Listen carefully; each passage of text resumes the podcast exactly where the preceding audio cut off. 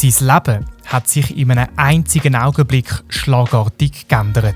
Der Andreas Gabalzar verunfallt beim Skifahren schwer und ist seitdem von der Brust an durchabgelähmt.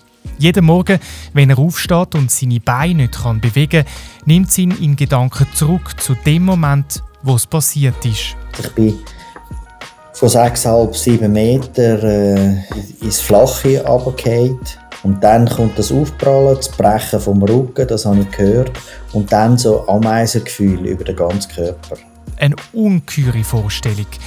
Trotz dem Handicap und diesen Flashbacks hat der Andreas den Mut und die Motivation gefunden, zum Weitermachen.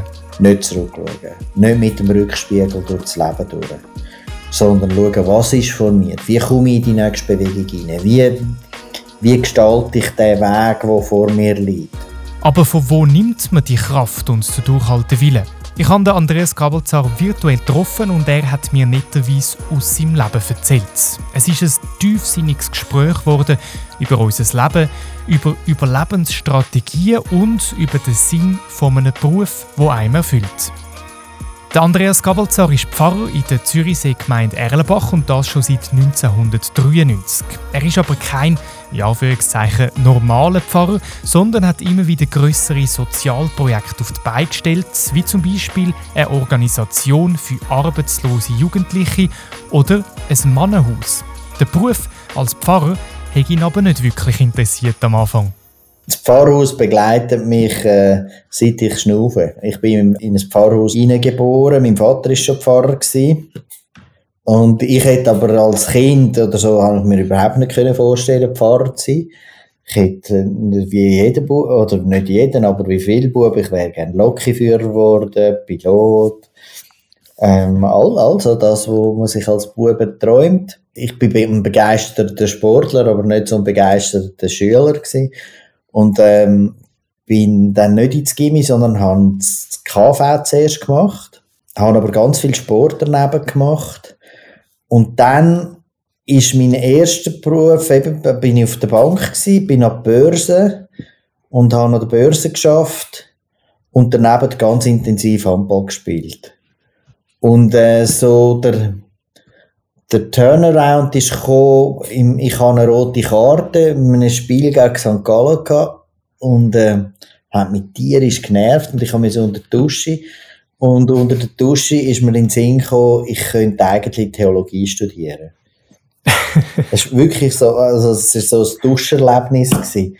Ich habe also nicht der Heilige Geist, ja mal, der hat vielleicht gewirkt, aber das ist mir nicht ähm, irgendwie der liebe Gott vor Augen erschienen, sondern ich bin ziemlich wütig gewesen, dass ich, dass ich, ähm, dass mich da rausgekickt hat.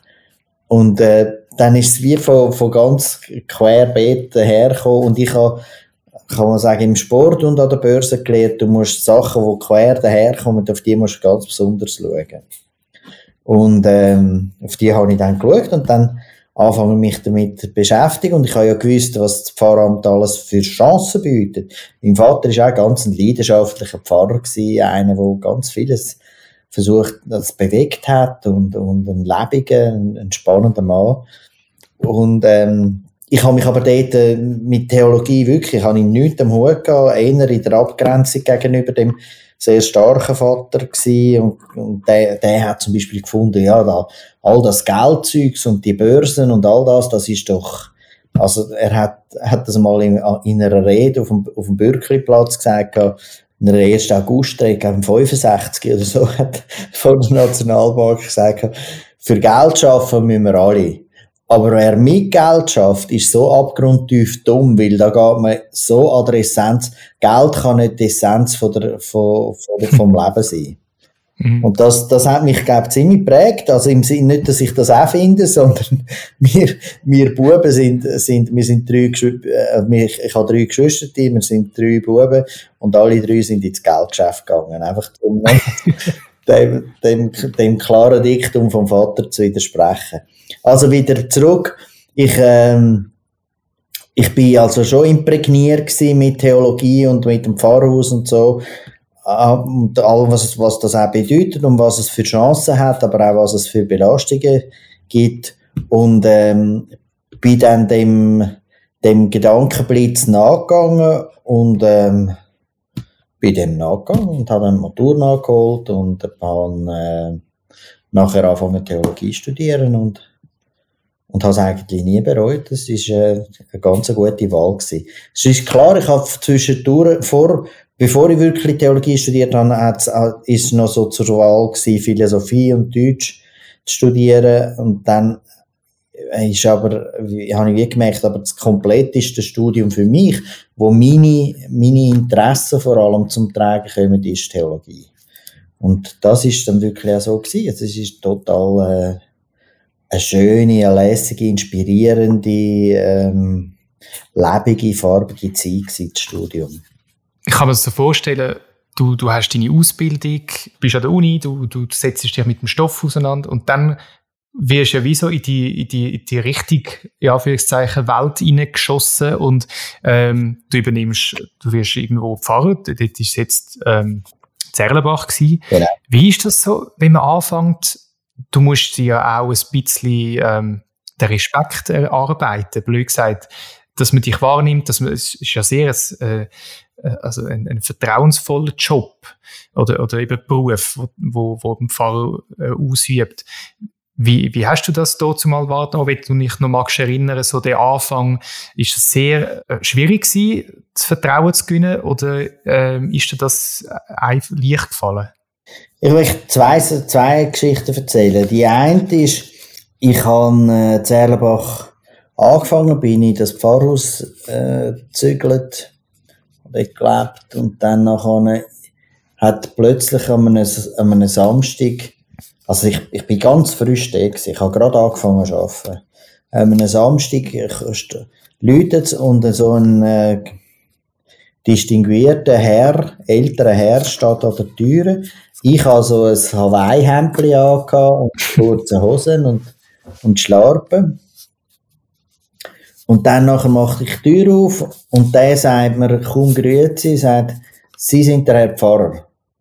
Da habe ich zum Glück Gnade gehabt, zu sagen ja. Und dann nachher hat er nochmal wiederholt, Sie sind für mich der Herr Pfarrer. Und ich muss jetzt zu Ihnen kommen, meine Mutter ist gestorben und äh, ich will das mit Ihnen jetzt besprechen. Hm. Und dort habe ich wie geschnallt, aha. Also ich, nicht, dass ich irgendwie, das könnte man ja so salopp sagen und ein bisschen verunsichert, ja nein, ich bin der Andreas Kabelzar und, mhm. und so, sondern nein, ich habe eine Funktion und eine Rolle und obwohl ich irgendwie für ihn in einer völlig, äh, also ich bin im, im, im massiv Freizeitlook und er, er hat mich in meiner Rolle und meiner Funktion wählen. Und dort habe ich wie verstanden, ah, ich bin eine Person, die eine Funktion und eine Rolle hat. Aber ich fülle die aus mit meiner Persönlichkeit. Aber ich habe eine Rolle in dem Dorf und ich habe eine, Funktion. Also ich bin nicht einfach nur der Andreas Kabelzar, sondern ich bin eben der Pfarrer. Mhm. Und das ist so jetzt, das ist so ein Klick bei mir, wo ich wie gemerkt habe, das Rollenbewusstsein, das ist wichtig und das habe ich natürlich auch mitbekommen von, von meinem Vater und ich selber bin auch immer der Pfarrsohn gewesen. Das hat mich natürlich tierisch genervt als Kind und als Jugendlicher. Aber man ist wie in, in, in so einer Pfarrhaussituation, da ist selbst Familie, kommt irgendwie wie in eine, in eine Rolle hinein. Mhm. Jetzt nachher, bei mir ist, ist so die Akzeptanz im Dorf ist über die Jungen gekommen. Und zwar, ich, es ist dort äh, ein, äh, eine Zeit gewesen, wo Erlbach wirklich relativ äh, eine, eine schwierige Phase durchgemacht hat jetzt bezüglich der, der Jugendarbeit und der Jungen. Und zwar ist, es hat ein paar Jahre bevor ich gekommen bin, also zwei Jahre glaube ich, bevor ich gekommen bin, ist ein, ein Jugendhaus zugegangen, weil äh, es hat Drogengeschichten gegeben, es hat, ähm, also, also die Führung ist, ist wie kollabiert und die ist in den Händen von jungen, von älteren jungen Menschen gewesen. Und äh, vor allem die Drogengeschichten, also wo ich gekommen bin, ist ziemlich heftig in, in Erlenbach zu und her gegangen. Und ähm, mir ist irgendwie klar gewesen, es braucht ein, ein Yogi und es braucht ein, ein, nicht nur ein Ort, wo die Jungen sich können treffen können, sondern es braucht auch eine, eine Anlaufstelle und die Anlaufstelle darf aber nicht irgendwie, es kann nicht ein Lehrer sein und das kann nicht, äh, es, das, das muss wie außerhalb von der Familie sein, also das muss, das muss äh, und und und das muss auch das Konzept haben von der aufsuchenden Jugendarbeit. Das habe ich, ich bin im, im, im Drogen Zürich aufgewachsen, also im Niederdorf, wo, der, wo die ganze Drogen Deal ähm, im, bei uns, also um mich herum, also in meinem, in meinem Jugend- und, und Kindergeviert stattgefunden hat, auf dem Hirschenplatz und Riviera, Hirschenplatz und so weiter. Und, und dort habe ich irgendwie gemerkt, es, es wäre extrem wichtig, dass, dass man auf, auf die, die in, in einer Krise sind, zugeht und nicht wartet, bis die auf einem zukommen, weil dann wartet man ewig. Oder dann ist es meistens viel spät. Also so die Jugend- und Kindheitserfahrung, Kindheits- und Jugenderfahrung, die hat, hat dann bewirkt, dass man so das Konzept von der aufsuchenden, vernetzten, offenen Jugendarbeit ähm, anfangen haben realisieren. Und der Zugang zu den jungen Leuten ist, also die, die, ich finde ähm, junge Menschen, gerade auch Menschen in der Pubertät, eigentlich extrem spannend, obermühsam, aber ähm, sind einfach, ähm, ja, es ist, es ist sehr vital und, und, und auch, ich glaube, es ist auch ganz wichtig, dass sie, dass die Jungen dort eine, eine, wie Ansprechpersonen haben und das ist mir, glaube ich, am Anfang relativ gut gelungen, dass die Jungen von Erlenbach Vertrauen zu mir gefunden haben. Ich habe die, wir haben zum Beispiel, wo wir die Jugi nicht hatten, haben wir uns jede Woche bei uns im Pfarrhaus getroffen und haben das Konzept, also ich habe, nicht ich habe das Konzept für die Jugi gemacht, sondern mit den Jungen zusammen. Der damaligen haben wir das Konzept für die Jugi entwickelt. Das ist total lässig und so habe ich mich irgendwie wie etabliert. Also über die Jungen, die haben ja dann Eltern und Großeltern und wenn die Jungen finden, das ist eigentlich noch vernünftig, was wir da machen, oder wir haben Spielräume, die wir können gestalten können, dann, äh, dann finden das die Eltern meistens noch okay und die Großeltern, die auch im Dorf wohnen, finden, ja, der macht wenigstens etwas. nicht gescheit, nicht Dümmeres. Der macht nichts Dümmeres, ja. Das ist aber ähm, wahrscheinlich nicht von heute auf morgen passiert. Nein, das ist, das sind nicht Also meine Arbeit braucht Geduld. Damals ist die Form von Jugendarbeit, das ist nicht so, so etabliert gewesen und, und, also, wo ich zum Beispiel den Hinweis gemacht habe im Dorf, also bei der Politik, du, wir haben ein gröberes Problem. Da hat es geheißen, ja, nein, nein, jetzt übertreib nicht so, nein, es ist, nein, nein, ist alles in Ordnung. Und dann ist ein Vorfall passiert, hat sich, ist, also relativ äh, dramatisch, äh, hat sich ein Jugendlicher ins Bein geschossen. Und nachher ist es plötzlich uh, schnell gegangen und wir haben können, sind wir von der, von, von der Gemeinde im Dorf geführt worden und haben können auslesen, wo wir, wo wir wieder das Jugendlokal aufbauen. Kommen wir nochmal zurück zu dir. Du hast einen Unfall gehabt, ja. du bist im Rollstuhl. Du, ja, du hast so viel ähm, Projekte und, und, und, und hilfst den Menschen und plötzlich nimmt dich das Leben zurück und du bist auf Hilfe angewiesen. Ja. Wie bist du mit dem umgegangen? Es ist wie ein Vollstopp. Also ich bin in, den, in, der, in der Zeit vor dem Unfall bin ich, habe ich ein ziemlich heftiges Tempo in meinem Leben. Also ich habe immer ähm, relativ tiefig unterwegs gewesen. Aber es ist so ganz äh, eine intensive Zeit für mich. Und, und es ist einfach ein Vollstopp. Und es zwingt, also der, der Unfall hat mich natürlich dazu gezwungen, mich neu zu erfinden. Und wie auch herauszufinden, was ist denn jetzt wirklich relevant für mich? Also, was ist im Beruf ganz wichtig? Was, und wie kann ich den Beruf noch ausüben mit der, mit der Einschränkung? Ähm, was ist natürlich, also der Beruf ist dann erst in zweiter oder dritter Linie gekommen. Es ist das erste Mal, wie geht, wie integriere ich die Bremse, also mein, mein, Körper ist ja, ich habe ganz einen anderen Körper. Und dort, das sind ganz massive Veränderungen. Also, da kann man nur sagen, also, ich, ich habe vor allem mit Paraplegie nie etwas zu tun gehabt. Habe in unserem Dorf äh, ist nie jemand äh, verunfallt, oder, wo ich jetzt begleitet hätte oder so.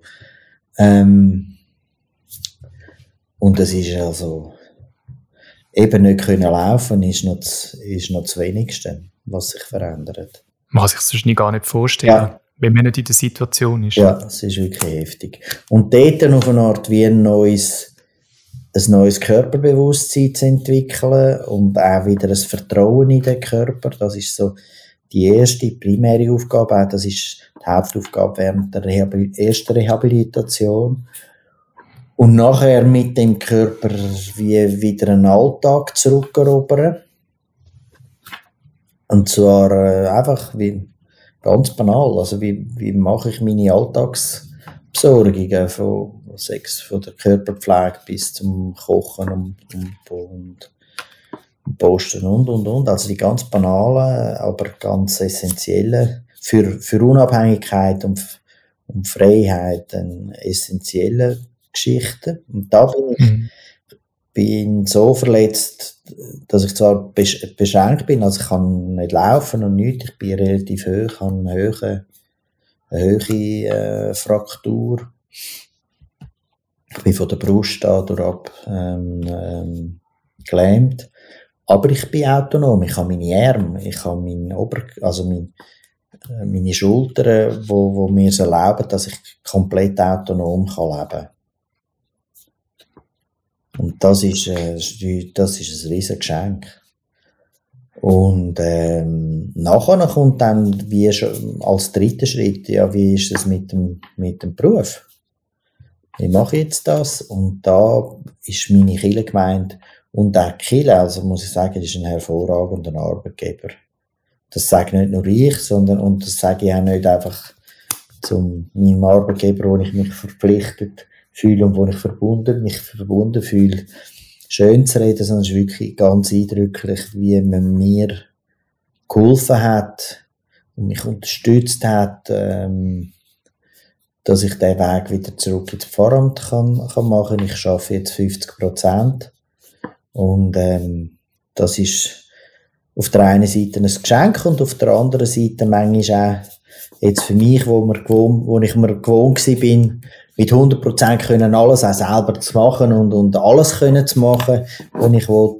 Plötzlich muss ich sagen, ja, nein, ich, kann, ich muss einfach eine Grenze ziehen, muss sagen, nein, das kann ich nicht, oder von dem muss ich mich verabschieden. Ähm, ja, ich, ich höre zum Beispiel, mache jetzt noch ein Jahrgang Kampf und dann, das wird vermutlich mein letzter Jahrgang Kampf sein. Und, ähm, ja. das bin ich ein bisschen traurig. Also jetzt nicht die, die ich jetzt habe, sondern die jetzt nächstes Jahr. Und, ähm, also, das nehme jetzt, äh, schaue für sich und sage, ja, das, ich genieße jetzt noch das Jahr und, äh, und dann, dann schauen wir dann weiter. Vielleicht auch für andere, die in einer, in einer Situation stecken, wo gleich oder, oder auch weniger aussichtslos scheint, aber wo, wo doch ähm, ein Ereignis passiert, wo, wo einem zurückwirft. Das Vertrauen, hast du hast vom, vom Vertrauen geredet im Körper, aber vielleicht auch ein Vertrauen ins Leben, dass es weitergeht. Wie hast du das, die Kraft geschöpft, um, um das Vertrauen wieder aufzubauen? Also das ist ja auch das, was ich, da, das spielt, glaube ich, mein Glauben eine wichtige Rolle. Ich bin in der ersten Nacht, also in der Nacht nach der, ähm, bin am Morgen um 11 Uhr, am 28. Dezember 18 verunfallt und bin irgendwann in der Nacht verwacht. Und dann noch, also aus dem einfach wieder da gewesen. Und dann nachher haben wir so überlegt, so, und jetzt, jetzt hast du da Theologie im Hintergrund und, ähm, und was, was hilft dir jetzt das? Und dann ist mir die Geschichte vom, vom Lot entgegengekommen.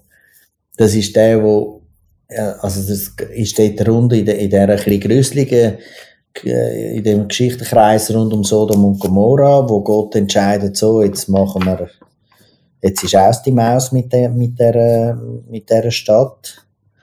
Und, ähm, der Lot und seine Familie wird aber gerettet. Und dann kommen, kommen ähm, Engel, also Boten von Gott, kommen ins Haus vom Lot und sie nehmen ihn an der Hand. Also er lässt sich eigentlich nicht helfen, sondern sie nehmen ihn an der Hand und sagen, komm, du musst gehen, du musst aufbrechen. Und dann sagen sie ihm, nur du kannst dir helfen. Wir helfen dir nicht, nur du kannst dir helfen. Dann als zweites, gang für sie. Immer für sie. Schau nicht zurück. Und dann gehen sie mir noch einen Ort an, ziehen in die Berge. Also, nur du kannst dir helfen. Nicht der liebe Gott oder weiss ich wer oder von außen kommt dir Hilfe zu. Du. Du musst verstehen, jetzt ist Aufbruch. Du musst verstehen, jetzt muss ich, ich, ich muss, ich muss in Bewegung kommen. Und ich muss, ich muss in eine Bewegung kommen, weg von dem Ort, wo ich jetzt bin, also in, in, in eine Zukunft hinein. Und ich schaue nicht zurück. Im Rückblick, wenn du nur den Rückblick hast, erstarrst. Wenn ich nur den Blick zurück habe, was habe ich alles verloren? Was ist alles kaputt gegangen? Dann erstarre ich.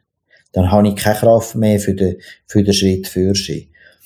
Und so der Aufruf, hey, für sie, das hat mir, ähm, das hat mir sehr geholfen. Und ich meine, ich habe immer wieder Momente, wo ich natürlich zurückgehe und wo ich, wo ich verzweifelt bin, wo ich, ähm, an das denke, was ich nicht mehr kann oder nie mehr wird können machen. Und, und äh, äh, das, das gibt's alles. Aber dann kommt irgendwie wieder die Geschichte und das so ein Pöpperle, wo sagt, hey, für sie, nicht zurückschauen, nicht mit dem Rückspiegel durchs Leben durch, sondern schauen, was ist vor mir, wie komme ich in die nächste Bewegung hinein, wie, wie gestalte ich den Weg, der vor mir liegt eben ich habe Projekt und immer noch Projekt und Ziel und äh, es zieht mich und ähm, ja, das ist, äh, das ist glaube ich so wie Grundbewegung. Das hat mich von Anfang an, ich bin wie natürlich unglaublich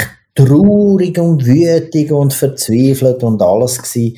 Und ich habe auch jetzt noch immer wieder so wie Flashbacks, wo, wo eigentlich jeden Morgen, wenn ich verwachen ist, ein Kämpfen in den Tag hinein ähm, und wo mir bewusst wird, nein, jetzt kann ich mein Bein nicht brauchen und ich muss mich irgendwie zum, zum Bett ausschleppen und ich habe, jeden Morgen brauche ich mindestens zwei Stunden, bis ich vom Bett im Rollstuhl und einfach äh, bereit für den Tag bin. Und äh, das sind nicht einfach, äh, das sind meistens eher ein bisschen beschwerliche zwei Stunden. Aber das gehört jetzt einfach dazu. Und ich, ich, ich, ich versuche trotzdem wieder die, die, die Perspektive nach in, in den Tag hinein, ins Leben hinein, nicht zurück, sondern für sie zu behalten und, und zu pflegen. Das ist ein, äh, ich glaube, ein mega wichtiger Aspekt, eben für sie schauen und nicht, nicht zurück, weil das, was passiert ist, kann man eh nicht ändern. Ja. Es ist aber hure, sorry, schwierig zum Teil. Ja ja, es, es verblasst einem und es gibt Momente, wo, also weißt du, ich habe so, wenn ich einen Flashback habe, dann ist das, ähm, den habe ich eben, wie gesagt, eigentlich jeden Morgen mindestens immer noch. Da ist es wie jetzt gewahr werden, oh, jetzt, ähm, jetzt, ich bin gelähmt und dann nachher gehe ich so zurück und ich bin wie im im Unfall, das Unfallbild kommt wieder. Also ich habe das alles, ich habe den ganzen Unfall ganz bewusst erlebt. Also ich habe, ich habe nur eine Flugsequenz, ich bin von 6,5, 7 Meter äh, ins, in, auf, in, ins Flache runtergefallen.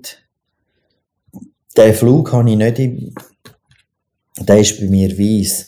Aber gerade der Moment, kurz bevor ich aufpralle, den habe ich immer präsent. Und dann kommt das Aufprallen, das Brechen vom Rücken, das habe ich gehört. Und dann so Ameisengefühl über den ganzen Körper. Und das, das kommt, kommt immer wieder. Und dann kommen die Spastiken, wo, wo, ja, wo, wo wir auch zum Ausdruck bringen, ja, es ist eine Unruhe in mir, es ist noch eine Spannung in mir. Ja, die, die, die ist jetzt einfach. Also die kann ja das nicht ungeschehen machen. Das, das, das gehört jetzt halt einfach auch dazu. Du hast vorhin gesagt, eben, weitermachen ist, ist wichtig. Du, ich nehme an, du hast wieder verschiedene Projekte, wo du dich ja. zuwidmest. Wir haben also voran, bevor wir uns jetzt ähm, eingewählt haben für das Gespräch, hast du, glaube schon, äh, bist noch in einer Sitzung für ein anderes Projekt. Also, genau. es geht weiter und, und, und, und du, ja, du bist weiterhin ähm, aktiv und, also ja, trotzdem Rollstuhl, aber du bist aktiv und hast deine Projekte. Ich bin, glaube aber gewählter. Also ich, durch das, dass meine Ressourcen ja wie, ähm, also jetzt nicht meine intellektuellen hoffe ich, aber, aber meine, meine zeitlichen Ressourcen. Ich brauche viel mehr Zeit eben für, für meine, für die Pflege von meinem Körper, für, für das Training, für, muss oft zum Arzt, ähm, Therapien und so. Also das füllt, nimmt einen rechten Teil von meiner Zeit in Anspruch. Also kann ich auch weniger machen, also muss ich besser wählen oder klarer wählen, mit was beschäftige ich mich, beschäftige ich mich. Und das ist eigentlich, das hat so wie bei mir auch zu einer grösseren Ruhe geführt. Ich bin, vergleiche jetzt mit vor dem Unfall, gerade auch die letzte Phase dort vor dem Unfall, da bin ich wirklich wie einfach ein, ein wie ein Wespe durch, durch das Leben durchgefielt. Und, und jetzt bin ich, habe ich wie das Gefühl, ich bin, ich bin ein Zacken ruhiger und so fokussierter auch. Und, ähm, ja, ich muss, ich, ich muss klar wählen und muss auch gewisse Sachen abwählen und sagen, nein, das mache ich jetzt nicht mehr. Eben, ich habe vorhin angetönt, den Kampf, das mache ich wirklich, habe ich extrem gern gemacht, eigentlich immer. Ich habe immer am Anfang eine riesige Freude gehabt, dann zwischendurch habe ich gefunden, hey, da mal, nein, also ehrlich. Wieso? Die pubertierenden Söcke, warum tue ich mir das an? Sind doch einfach Grasaffen. Grasaffen sind die, die noch nicht gemerkt haben, dass eigentlich die Bäume aufgehören und in der, in der, im, im Gras umeinander zickeln. Und, und am Schluss ist jedes Mal, wirklich jedes Mal, glaube ich, ja, ich sind, glaube ich, 29 Kampfjahrgänge, die ich bis jetzt gemacht habe. Oh, wow. Und, und die, ich, jedes Mal habe ich das Gefühl, nein, die, also die Welt kann gar nicht untergehen. Es sind so viele wunderbare Ressourcen und es sind einfach coole Söcken und äh, einfach wunderbare tolle junge Menschen, die ins, ins Erwachsenenleben aufbrechen. Also, das ist äh, jedes Jahr. Also jetzt wieder zurück und das lasse ich los. Das lasse ich los, weil ich muss sagen, ja, das kann ich. Ich muss mich beschränken in meinem, in meinem Pensum und ähm, ich habe jetzt da äh, wirklich eine lässige, ganz begabte, gute, jüngere Kollegin, die dann das sicher äh, auf ihre Art und sicher wunderbar wird machen ist ja schön, wenn man sieht, oder wenn man, wenn man eigentlich äh, ähm, auf dem, ich sag mal, also nicht auf dem Höhepunkt, aber, aber mit viel Freude kann etwas übergeben ja. ähm, und dann sieht, dass es, dass es weitergeht. Das ist ja auch noch schön. Das ist super schön. Aber das mit dem fokussierten sein und, und, und mehr auswählen, ich bin auch jemand, wo ich würde am liebsten alles machen und wenn jemand mit einem Projekt kommt zu mir und dann sage ich wie, also ich würde gerade sofort Ja sagen, ja. Muss aber natürlich kann auch noch 100% von meiner Zeit zur Verfügung und dann musst du auswählen. Und was mich jetzt Corona gelernt hat, ist auch einfach mal ein bisschen zurückzufahren und, und, ja. und einfach mal auch ein bisschen innezuhalten und zu schauen, hey, wo, wo stehst du überhaupt? Wo klemmt ähm, Was macht Sinn? Was macht keinen Sinn? Also ich glaube, das ist, das ist etwas, wo wir alle müssten vielleicht mal überlegen, sind wir, wie du sagst, wie ein Wespe oder können wir mal ein bisschen zurückfahren und auf uns selber besinnen? Ja, es gibt, also ich, ich habe gerade, äh, mache ja so äh, online, online, ja, Andachten, ja, doch, das sind Andachten. Und ich habe jetzt gerade eine gemacht, das heißt der Alentando. Dort habe ich mit meinem Freund, dem, ähm, Alexander Heid, der ist Pfarrer in, in Heidelberg zusammen, eine Geschichte machen über Das Leben ist mehr als eine Gleichung. Vom Harald Lesch und dem Thomas Schwarz. Das ist ein Buch, ähm, wo genau die Geschichte aufnimmt über die wahnsinnige Beschleunigung, wo wir in, in den letzten Jahrzehnten auch nochmal erfahren haben und wo von einer Corona wie uns, also die Krise stellt uns vor die Wahl oder bietet uns auch eine Wahloption, nämlich zu sagen, hey, ähm, mache ich im gleichen Tempo weiter oder ist die erzwungene Verlangsamung, ähm, hat die auch einen, einen, also positive Aspekt, wo ich in die Nach-Corona-Zeit äh, implementieren will. Und äh, also es tönt jetzt alles so ein bisschen, ein bisschen einfach. Es ist auch wirklich relativ einfach geschrieben, aber es ist ein äh, sehr lohnenswertes Buch. Also Sie haben äh, dann so ein, ein Stichwort Puls 60 und im Biergarten. ich finde das eigentlich sehr schön. Im Biergarten und in einem Dorf. Also es darf so der, der Bezug, ein überschaubarer Bezug, ein ritualisierter, rhythmisierter Alltag, das ist der Biergarten, wo aber auch gleichzeitig äh, soziale Kontakte können stattfinden und ähm, der Puls 60, den finde ich eigentlich ziemlich cool, ja. Den wünsche ich ganz vielen. Also ich habe ich, im, im Vorunfall, in der Vorunfallzeit habe ich den Puls manchmal auf 180 gehabt, wo ich denke, äh, im Nachhinein, Kopf. Dort ist das schon richtig gewesen, aber jetzt wäre es falsch. Mhm. Ja, und wenn man mit drin ist im, Kuchen, dann sieht man es auch gar nicht. Das, oder merkt es eben nicht, dass, dass der Puls so hoch ist. Ja, ich denke mir, das ist ja wirklich auch, also das ist ja auch, wenn du dich wie verlierst, dann verlierst du auch den Bezug zu deinem Körper. Mhm. Und dann ähm, wird Signal äh, überfahren und man überfahrt sich letztlich selber. Also und sagt das durch eine Krankheit oder jetzt wie bei mir ein, so ein, ein Radikalstopp, wo dann notwendig ist oder, oder eine Krise, dass einem irgend vielleicht auch zum Beruf raus, raus oder zu einer Stelle rausbläst. Äh, also da gibt's ja mannigfaltige ähm, Optionen, wie, wie das, das, das schnell sich manifestiert. Mir ist, das, mir ist das so passiert, dass ich den Job verloren wegen Corona, aber ich tue dem nicht nach. Also der Job ist lässig gewesen, aber ich finde es eigentlich spannend, ähm, nochmal, dass ich nochmal einen Neuanfang mache und nochmal einfach eine Auslegeordnung machen, hey, was will ich eigentlich, was ich vorher nie gemacht hätte, weil ich habe einen guten Job, es, es Spaß, es macht Spaß, aber es ist, ähm, ich habe mir nie überlegt, ist jetzt die Linie die Richtung oder die, die ich wirklich will.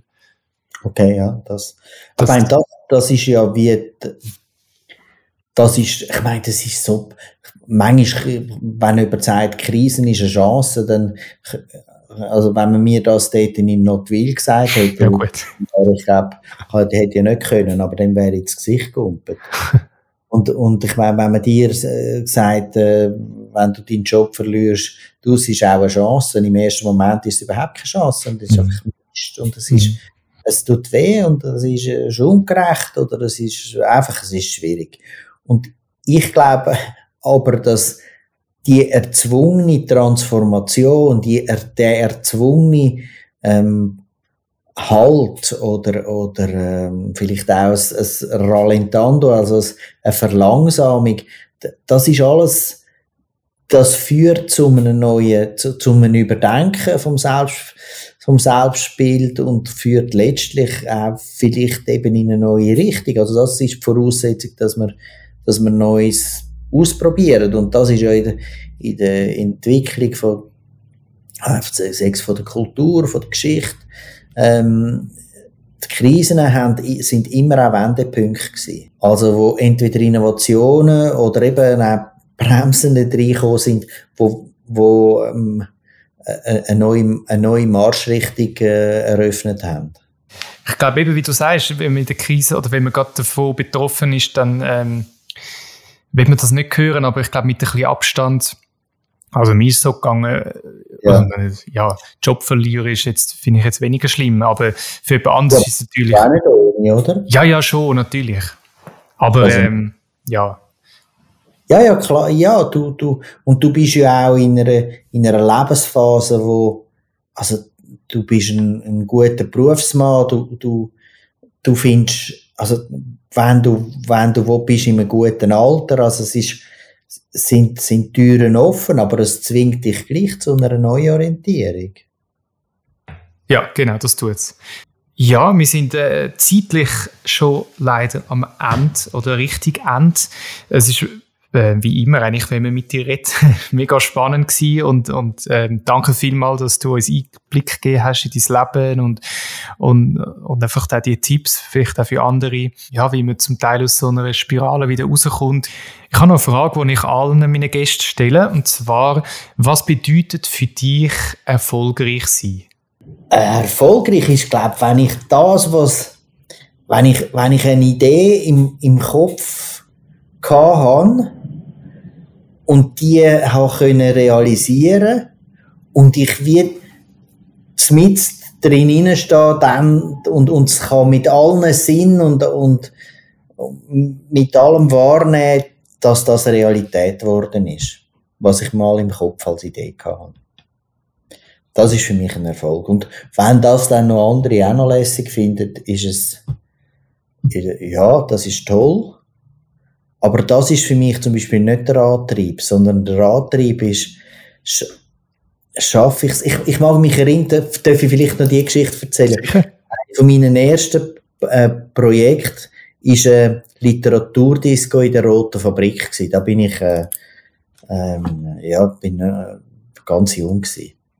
Und dann, dann nachher, ich, ich habe das irgendwann einmal, habe ich einfach gefunden, ich bin so ein Tanzviertel gewesen, und ähm, dann habe ich einfach gefunden, leck, das wäre so lässig, wenn wenn's, äh, es sind dann, äh, ich habe dann so erotische Texte gesucht und dazu gute Musik und so.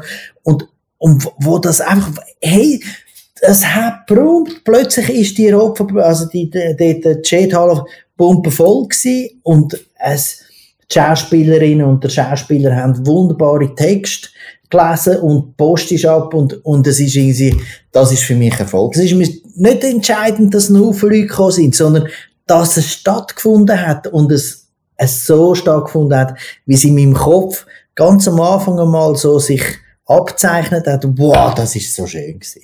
Und das Gefühl, das habe ich immer wieder gesucht. So, wenn ich kann sagen, wow, das ist, das ist jetzt einfach gelungen, jetzt steht das und das gibt's.